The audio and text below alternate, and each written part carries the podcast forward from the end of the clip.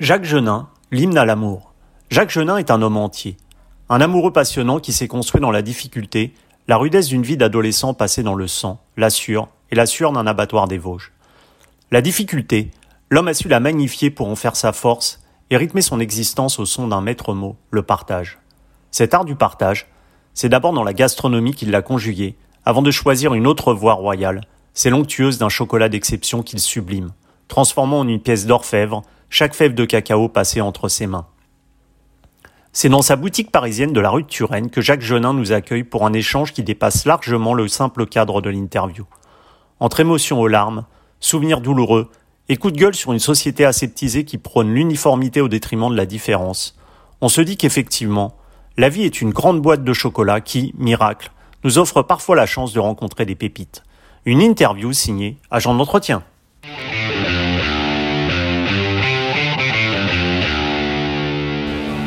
Jacques Genin, bonjour. Bonjour.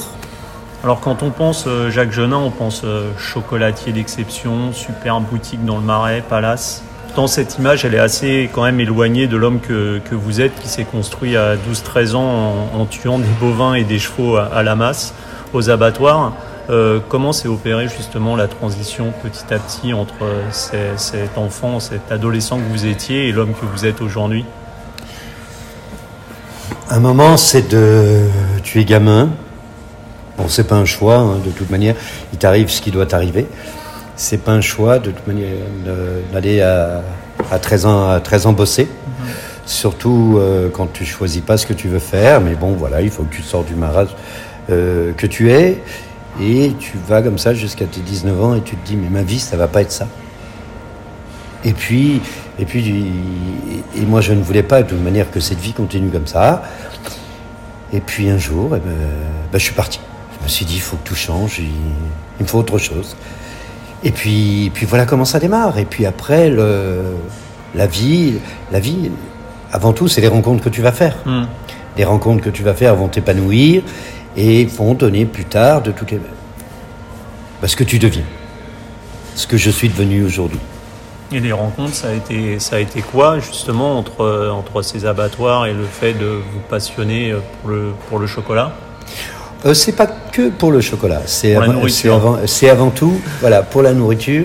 Et puis, à travers la, la nourriture, j'ai quand même, pas vite compris, mais j'ai quand même vite vécu qu'effectivement, je rencontrais des gens qui étaient assez extraordinaires.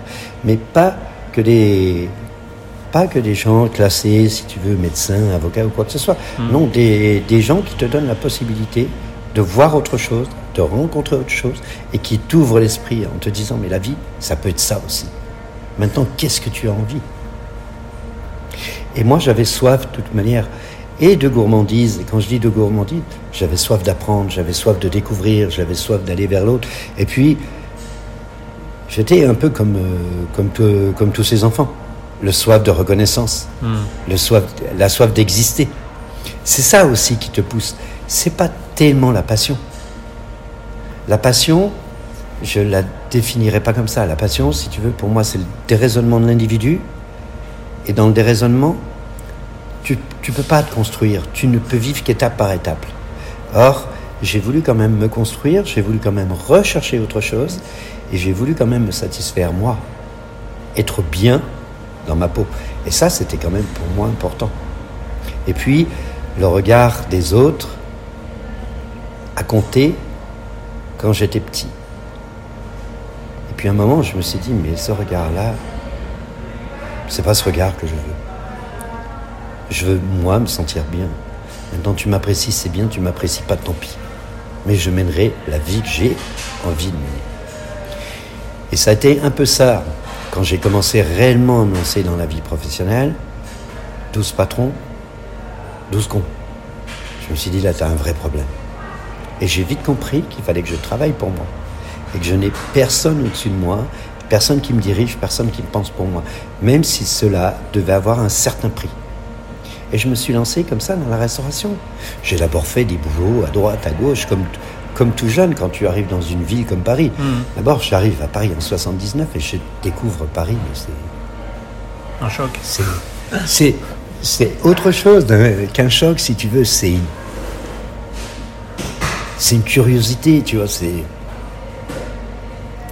des, une des, des, premières images, tu vois, que je découvre sur Paris. Je travaillais quand je suis arrivé sur Paris, Audrey, place du Châtelet, qui était en même temps une, boîte de jazz. Et moi, je ne savais pas ce que c'était qu'une boîte de jazz. Et puis, je travaille dans cet univers-là. Et en travaillant dans cet univers-là, je me suis dit, tiens, je vais travailler dans un bar à cocktails, génial, je vais faire des cocktails. Oui, je pas. Les verres, la plonge et compagnie. Mais bon, ça me sortait quand même du cadre de ces abattoirs. J'entendais une musique quand même qui me. Bizarre, que j'aimais, mais que, que je comprenais pas encore tout à fait. Mais j'avais cette curiosité, je voulais en savoir plus. Et donc pendant quelques mois, j'ai empêté mon patron pour descendre dans cette cave, parce que nous, on n'y avait pas droit d'y aller, pour faire service. C'est la première fois que je rentre, dans cette cave. Les dames bien habillées, les messieurs beaux et compagnie, tout le monde écoutait. Puis je voyais les messieurs noirs en train de souffler dans les trompettes. Je regardais ça, mais, tu... mais en même temps, euh, je ne pouvais pas trop m'approcher des mm. gens parce que j'avais pas le droit et puis que j'étais pas encore assez ouvert à ça. Et puis là, euh, l'un de ces, musiciens, un soir, me parle et me demande quelque chose. moi, je comprends pas. Et une table qui était là, un couple qui était là, me dit Ce monsieur vous demande un verre de whisky. Donc je remonte, je demande au patron, je lui explique, il me dit Je sens. Je lui donne son verre de whisky, il me dit Assieds-toi. Et je comprends toujours pas. Et cette femme fait cette traduction. Elle me dit Il vous demande de vous asseoir. Je Vous vous rendez compte? Je m'assois et en fait, je m'assois. Et là, il prend sa trompette et me joue au mer. J'étais le garçon le plus rapide du monde. Ce que je ne savais pas, je reconnaissais monsieur, mais je ne savais pas qui c'était. Et il faudra que j'aille dans cette euh, boîte euh, à la Villette, comment ça s'appelait là Ah, zut Non, euh, une, boîte de... De jazz Oui, sur la Villette. Je sais plus le nom, l'heure. C'est pas le Sun. Euh, oh, c'est très très connu, c'est très très connu. Ça m'agace les noms, je les oublie. Et donc, je vais à cette soirée, et en rentrant dans cette soirée, je vois l'affiche, et je dis à mes quelques connaissances que j'avais faites, je connais ce monsieur, et tout le monde se met à rire. Je dis, je vous dis que je connais ce monsieur. Je l'ai rencontré, je l'ai servi. Mais c'est pas possible. Et, puis un moment, le, concert commence, il s'arrête, et puis moi je vais le voir. Et puis je comprends toujours pas la langue à laquelle il hmm. parle. En fait, c'est de l'anglais. Mais moi, je sais même pas que ça existe, tu vois. Et je finis par l'amener à, la table. Et mes, mes potes, Christian Le Pennec euh, et autres, et c'est vrai que tu l'as rencontré. Je lui dis, je vous l'ai dit. Je, l'ai servi, ce monsieur. C'était Mike Davis.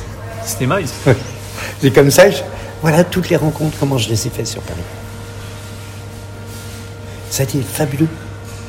Et ma vie s'est complètement ouverte. c'est ça, ça ouvre un nouvel univers, totalement. Et complètement, je ne connaissais pas tout ça. Mais du tout, du tout. Et puis, dans, le monde de la, dans le monde de la nuit, dans le monde de la gastronomie, dans le monde du, du restaurant. J'ai fait, j'ai fait des découvertes magiques. Et ce qui, ce qui était beau, c'est que je pouvais rencontrer tout et n'importe quoi. Hmm. Sans qu'il y ait un jugement, sans qu'il y ait... Ça, c'est extraordinaire. Et la gastronomie, c'était aussi quelque chose qui vous correspondait bien par rapport à. C'est un registre beaucoup sur l'émotion, sur, euh, sur le partage, sur euh, la personnalité que le chef va mettre dans sa cuisine. C'est des choses qui vous ressemblent aussi, tout ça C'est c'est des choses qui me ressemblaient, mais que je ne connaissais pas réellement à l'époque. Il faudra ma, ma rencontre avec euh, Monsieur Chapelle pour qu'effectivement je choisisse, mais je comprenne plus tard, c'était pas forcément l'univers de la gastronomie que je voulais. Euh, vers 19 ans, avant que je vienne sur Paris, je décide, j'entends parler, quand j'étais dans les abattoirs, d'un monsieur sur RTL Monsieur Chapelle. Puis j'en entendais souvent parler, je disais quand même, j'aimerais bien j'aimerais bien voir ce qu'il fait. Et je décide d'aller à, à. Je pars donc de Saint-Dié-des-Vosges pour aller tout en bas. Et je me prends un billet, parce que je n'avais pas, pas beaucoup d'argent, mais vraiment pas beaucoup. Et je me prends un billet en troisième classe. À l'époque, les billets de troisième classe existaient. Le chemin est très long et tout. Mais je finis par arriver à, à J'arrive devant ce restaurant, je regarde la carte. Je me perçois que je n'ai vraiment pas beaucoup d'argent, quoi. Et que je n'ai même pas les moyens de me faire un repas. D'abord, un repas en tant que tel, pour moi, je ne sais pas ce que c'est. Hmm. Un repas en tant que tel, c'est une viande accompagnée d'un légume ou des pâtes et compagnie. C'était ça pour moi un repas. Je connaissais rien à cette. Et puis, je, m'en vais. Je reviens quand même en me disant oh, je peux, puisque j'ai l'argent pour ça, je peux peut-être manger ça. Puis à ce moment-là, il y a un monsieur qui sort, parce que je ne connais toujours pas monsieur Chapelle, je ne sais pas qui c'est, je ne l'ai jamais vu. Il y a un monsieur qui sort et, je me sens gêné, je m'en vais. J'attends qu'il reparte et je reviens à nouveau à la carte. Et au moment où je reviens, je regarde à nouveau cette carte. À ce moment-là, il sort. Il me dit Bonjour monsieur. Et c'est la première fois qu'on me dit monsieur. Donc je, reste un peu, un peu hésitant. je vous en prie, rentrer. Sauf que, au moment où il me dit Je vous en prie, rentrer, je ne sais pas lui dire que j'ai pas assez d'argent pour manger chez lui. Donc je suis pris dans un conflit terrible. Et ce monsieur, c'est lui qui va m'asseoir à table. Et il parle à un autre monsieur dans la salle. Et moi, c'est la première fois que j'entre dans un restaurant de ma vie. Puis j'ai jamais vu des, des gens aussi bien hmm. habillés, aussi beaux. Et puis surtout la clientèle. Mmh. bien droit et tout. En fait, j'ai quelque part un peu honte. Deux secondes. Et un monsieur arrive et avec une, une grappe de raisin là. Je ne sais pas qui c'est. Il désirait prendre un apéritif. Et en fait, moi, à l'époque, je ne bois pas de vin du tout. Je ne fume pas ni rien. De toute manière, si tu bois, si tu fumes, je ne te fréquente pas. Donc, c'est pour dire un hmm. peu le, tu vois, les antécédents sont profonds. Et puis il me dit, peut-être de l'eau plate, de l'eau gazeuse. Je dis, pas l'eau du, du, robinet. pour moi, c'est, c'est même pas, hmm. c'est même pas pensable que tu puisses acheter, l'eau. une bouteille d'eau. Mais oui, juste pas possible.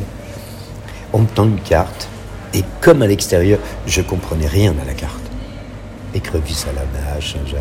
Hmm. Mais pour moi, c'est des noms qui me parlent même pas. Pour moi, une Saint-Jacques, c'était celle que tu achetais avec la chapure dessus, tu vois. Hmm. Tu vois la différence. Et on me retire la carte et le, ce monsieur me dit, Monsieur Chapelle, va s'occuper de vous. Et je mange, donc, pour la première fois, une entrée, un euh, une première entrée, une deuxième entrée, un plat et un dessert. C'est. C'est Nirvana. Ben, je connais pas tout ça. Hmm. C'est une découverte. Et puis pour moi, c'est extraordinaire. Sauf que j'ai la boule au ventre en me disant comment je vais lui dire que j'ai pas d'argent? Parce que pour moi, je suis en train de le voler. Hmm. Et ça, c'est terrible. À la fin du repas, j'ai un monsieur qui vient, le monsieur de l'entrée, qui m'accompagne à la porte et qui me fait Merci d'être venu. Je ne sais pas quoi lui dire. Et je comprends plus tard qu'il n'y a rien à dire. Il n'y a rien à dire. Je pars à la gare de Mionier pour reprendre mon train. Et en montant dans le train, je dis c'est ça que je veux faire. C'était pas le métier en lui-même, c'était cette générosité cette générosité-là que vous cherchiez. Euh. Oui. Et en fait, toute ma vie, je l'ai dirigé comme ça. Mais vous êtes aussi un, homme de, challenge et de défi, parce que je crois que votre premier restaurant, vous l'avez fait parce que la, mère de votre fille euh, vous a lancé une sorte de, pari, de défi. Alors, est-ce que c'est est-ce que c'est du challenge, du, challenge, du, du défi? Avec le recul, avant, je disais oui. Avec le recul, je dis non. Il fallait que j'existe. Le travail, c'était votre moyen d'exister Ça l'a été. Ça l'a été.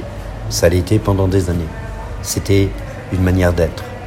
Et puis après, j'ai découvert qu'il y avait aussi autre chose. La lecture, le cinéma, le théâtre, la musique, il y avait, aussi. Il n'y avait pas non plus que cet univers-là. Mais par contre, j'ai toujours, en contrepartie, j'ai toujours eu besoin de me faire plaisir dans ce que je faisais.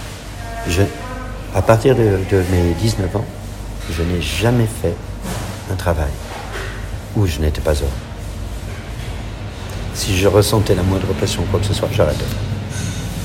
Je passais à autre chose. La vie n'est pas faite que pour faire la même chose. C'est pas vrai. C'est important de garder cet esprit de passionné, justement, euh, dans le travail. Je ne sais pas si c'est passionné ou c'est d'être amoureux. Je, je fais très attention avec le mot passion. C'est c'était trip certes, mais je crois, je crois qu'avant tout c'est c'est un profond sentiment, c'est un profond sentiment, et c'est surtout ça me laisse la possibilité d'avoir du recul.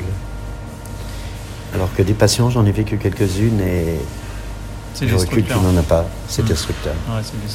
c'est destructeur, oui et non. C'est destructeur par égoïsme. Mais en soi, ça te nourrit tellement. Mmh. Bah, ça fait se sentir vivant, c'est sûr. Tu existes. Et puis, tu t'aperçois qu'il n'y a rien qui t'arrête. Et à travers ces passions, comme un peu à travers les défis, un peu tout ça, c'est le fait de se dire aussi, et pourquoi j'y arriverai pas? Et pourquoi c'est pas possible? Et parce qu'on t'a élevé, élevé en te disant, ça, non, c'est pas pour toi, ça, c'est pas pour toi. Pourquoi c'est pas pour toi? Si tu mets ton cœur, si tu mets tes sentiments, si tu aimais tes tripes, pourquoi tu pourrais pas? Quand j'ai ouvert ici, ça a été juste une folie de faire ça. D'utiliser un laboratoire en plein Paris au prix hmm. du mètre carré. C'était une vraie folie. Mais à partir du moment où tu donnes autant dans ton travail, à partir du moment où tu, tu investis, elle est où la folie Non, c'est juste un art de vivre. Et, on, parlait d'amour, l'amour du, chocolat, c'est venu comment Parce que vous êtes un amoureux de la gastronomie, un amoureux. Je suis un amoureux du produit. Pas que du chocolat, je suis un amoureux du produit tout court. Le chocolat, en fait, moi je l'ai fait quand ma fille devait avoir, ah, je me trompe, deux, ou trois ans. Je voulais qu'elle ait les plus beaux anniversaires. Je voulais lui donner les folies que moi j'avais étant petit hmm. dans les anniversaires. Ce que pour moi pouvait refléter un anniversaire. C'est comme ça que je me suis lancé dedans. Et puis, après 23 ans de restauration, j'avais envie de passer à autre chose. Sur les, 23, la fin commençait à me peser. Il y a une lassitude qui s'installait. Et je ne voulais pas la, connaître plus. Je ne voulais pas cette, cette, euh, cette répétition. Et puis comme j'ai besoin de toucher, de toutes les manières, je ne me voyais pas laisser ça à quelqu'un. Hmm. Je passerai de temps en temps. Et, cette lassitude, si jamais vous la sentez, vous sentez que vous avez besoin de passer à autre chose à ce moment-là Oui, à toujours. C'est pour tout pareil C'est pour tout comme ça. Oui. Oui, parce que tu n'as qu'une vie. Et tu remarques que des fois, je me suis toujours dit, les gens qui ont peur de mourir, c'est parce qu'ils ne se sont pas réalisés pendant qu'ils étaient là. Et moi, j'ai pas cette appréhension. Vous êtes réalisé, donc vous n'avez pas cette peur en fait Non, non. Et demain, si je dois arrêter ici, ce que je fais, je ne sais pas. Nous verrons. Souvent, on me dit, mais jamais tu t'arrêteras. Jamais tu quitteras ici. Mais c'est une erreur. Il y a d'autres choses. Simplement, il est évident que je ne vais pas rester sans rien faire. De toutes les manières, quand tu as été actif plus de 45 ans de ta vie, tu ne restes pas inactif. Mais tu considères le temps différemment. Être en retraite, qu'est-ce que c'est? C'est pouvoir disposer de son temps comme on en a envie. Pas l'inverse. C'est pas envoyer les gens à la retraite du jour au lendemain pour qu'ils crèvent dans les 2-3 deux, trois ans qui viennent parce que la société ne veut plus d'eux. Parce que l'image de la retraite, c'est ça. Hmm. La première année, effectivement, ils sont occupés et autres. Et la deuxième année, il s'aperçoit que la société les a déjà oubliés. ils sont au banc de la société, c'est sûr. Une fois qu'on est sorti du système euh, professionnel, euh, on est peu à peu oublié. Donc, quel gâchis et quel dommage. Euh, et justement, le fait que vous, vous ayez appris votre métier, que ce soit cuisinier ou dans le chocolat sur le tas, pour vous, c'est c'est un avantage au niveau euh, d'avoir une totale liberté ou c'est aussi par quelques aspects un, peu un handicap? Ça, les deux. C'est un avantage parce que vous, euh, vous restez complètement vierge de votre liberté. Mhm. Et ça, c'est quand même important. Le désavantage, c'est que quand vous apprenez, c'est beaucoup plus long. Alors oui, vous pouvez apprendre de quelqu'un mais vous allez apprendre ses qualités et ses défauts. Or, souvent après, vous êtes dans la reproduction. Mais avec la fatigue que vous pouvez avoir dans ces métiers, avec le travail, il est plus facile d'aller sur les défauts hmm. que sur le que sur l'essence même, sur que sur l'essence même du. Et ça, c'est un danger. Moi, je me suis aperçu des deux. Je me suis aperçu des deux. Et j'ai préféré, j'ai préféré effectivement me dire oui, ça va être beaucoup plus dur. Oui, tu vas faire des erreurs. Et alors? Tu n'apprends rien dans ce que tu réussis. Tu apprends. Des échecs. Des échecs, uniquement. Et c'est pas moi qui l'ai inventé, hmm. et je crois que ça existera toujours. Tu retiens ce qui te, ce qui te meurtrit. Parce que tu veux en faire quelque chose de beau. Mais pas le, pas le reste. Pas le reste. Et tant mieux de toutes les manières. Et tant mieux aussi de penser, eh ben non, je ne suis pas encore arrivé à ce que je veux. Pour moi, je ne suis pas encore arrivé à ce que je veux. C'est ce qui me permet toujours, peut-être, de me relancer toujours dans la course.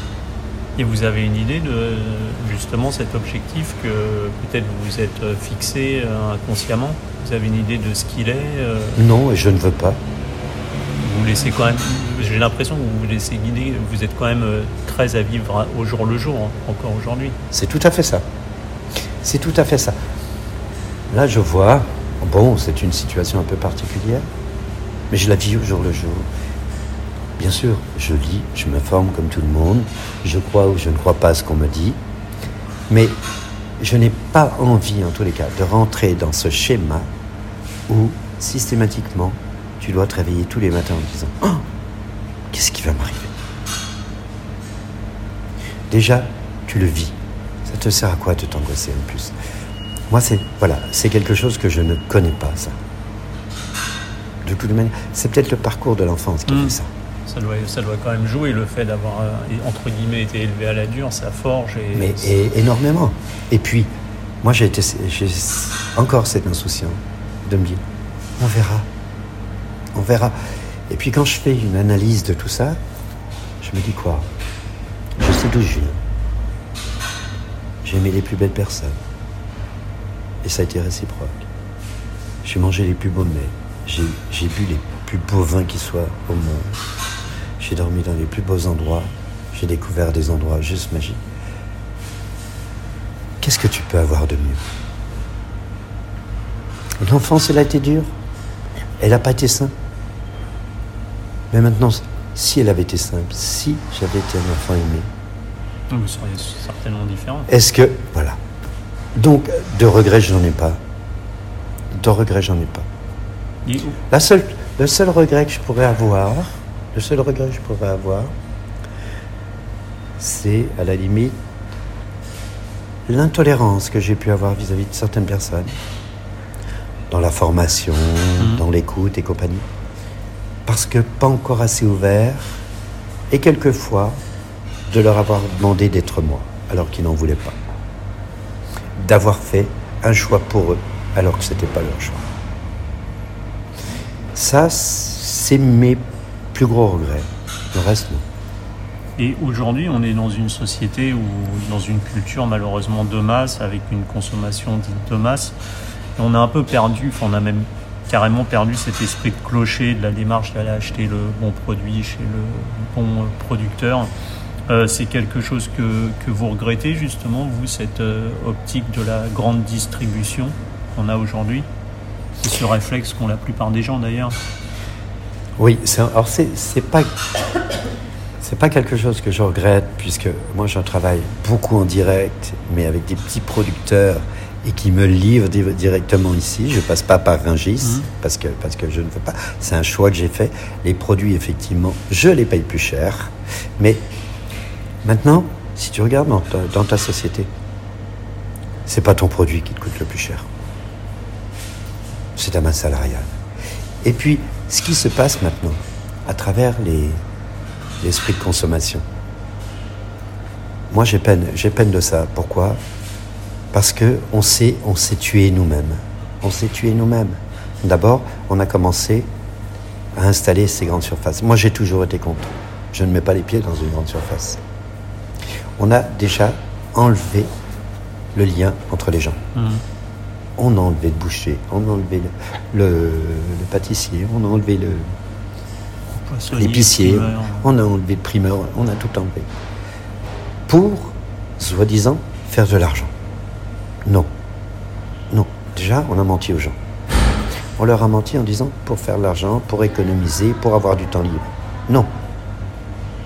Pour certaines personnes pour les autres, c'est suivez les moutons.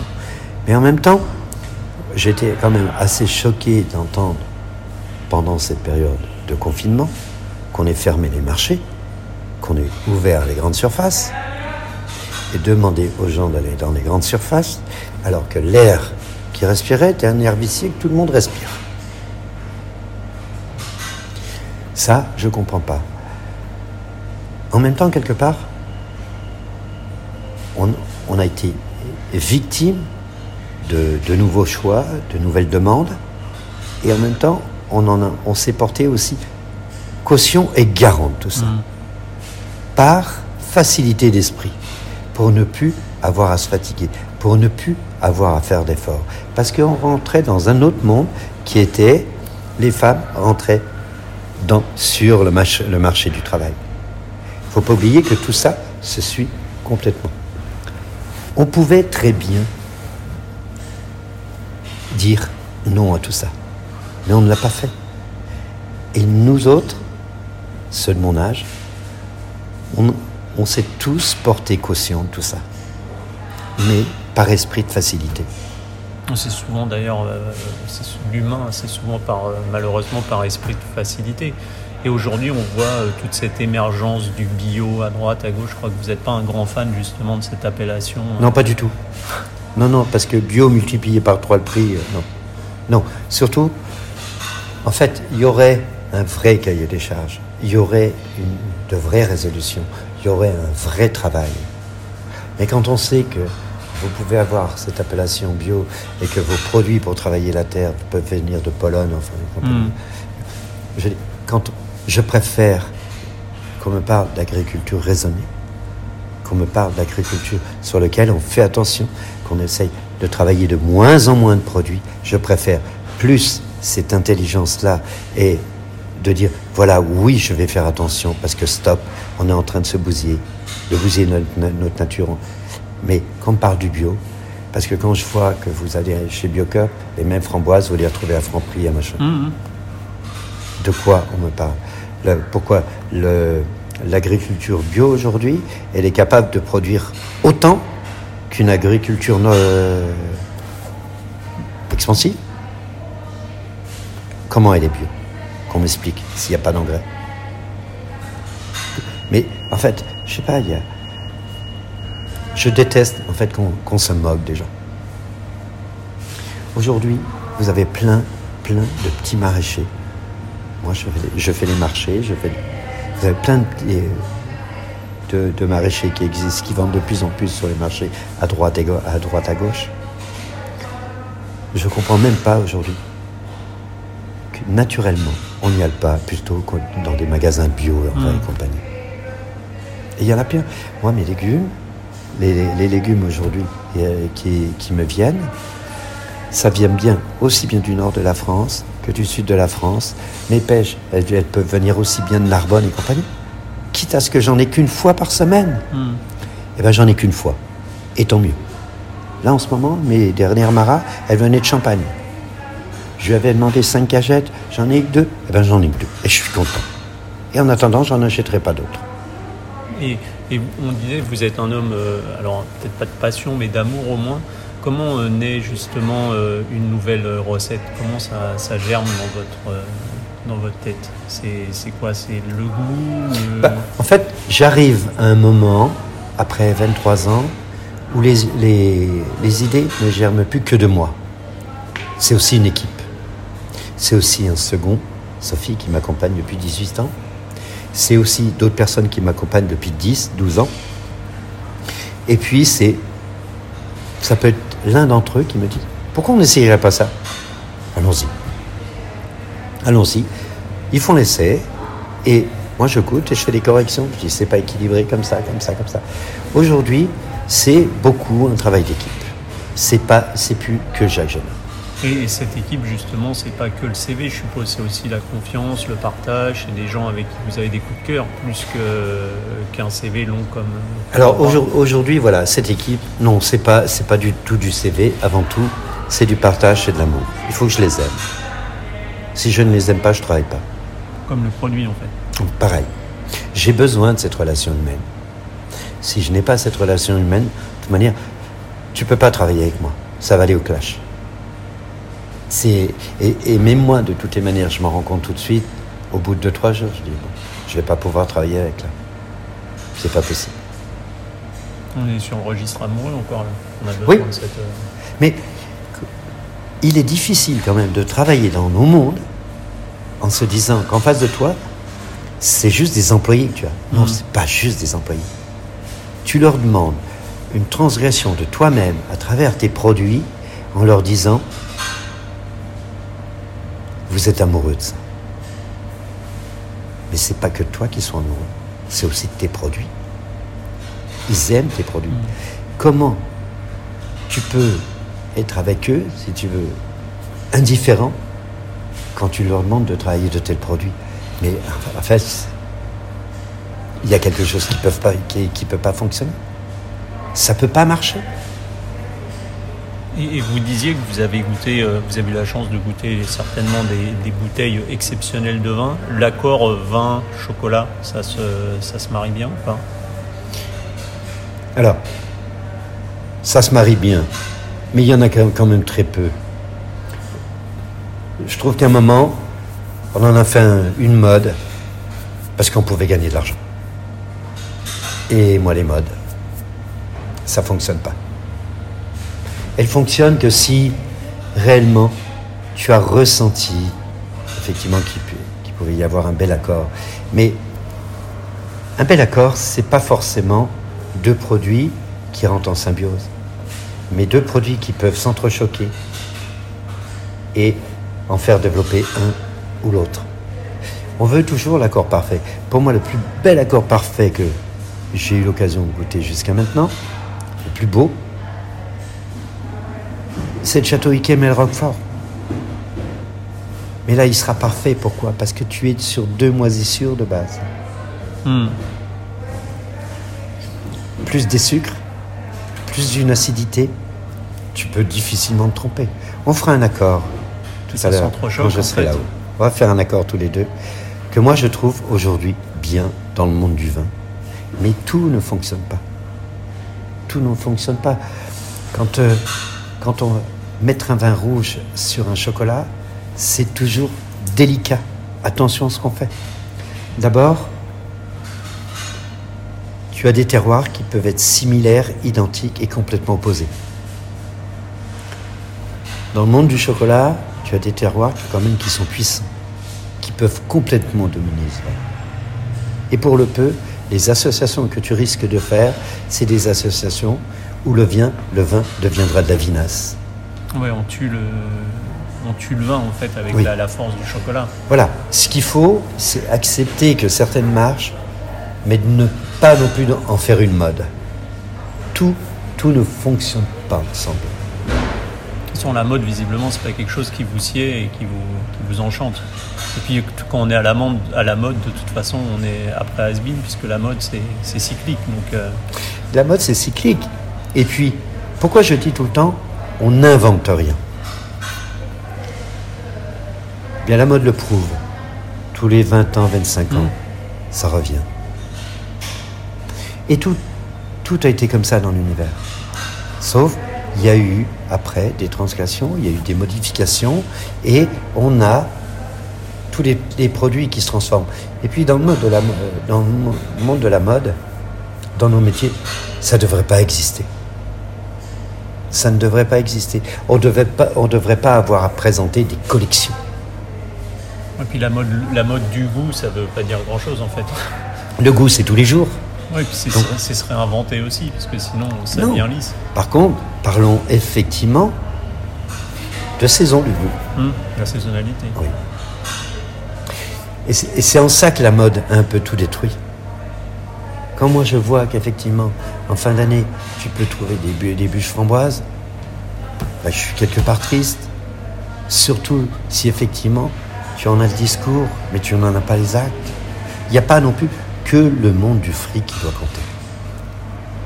Hmm. Tu, comme, tu demandes à une, euh, à une clientèle d'être éduquée sur le goût et tu la trahis.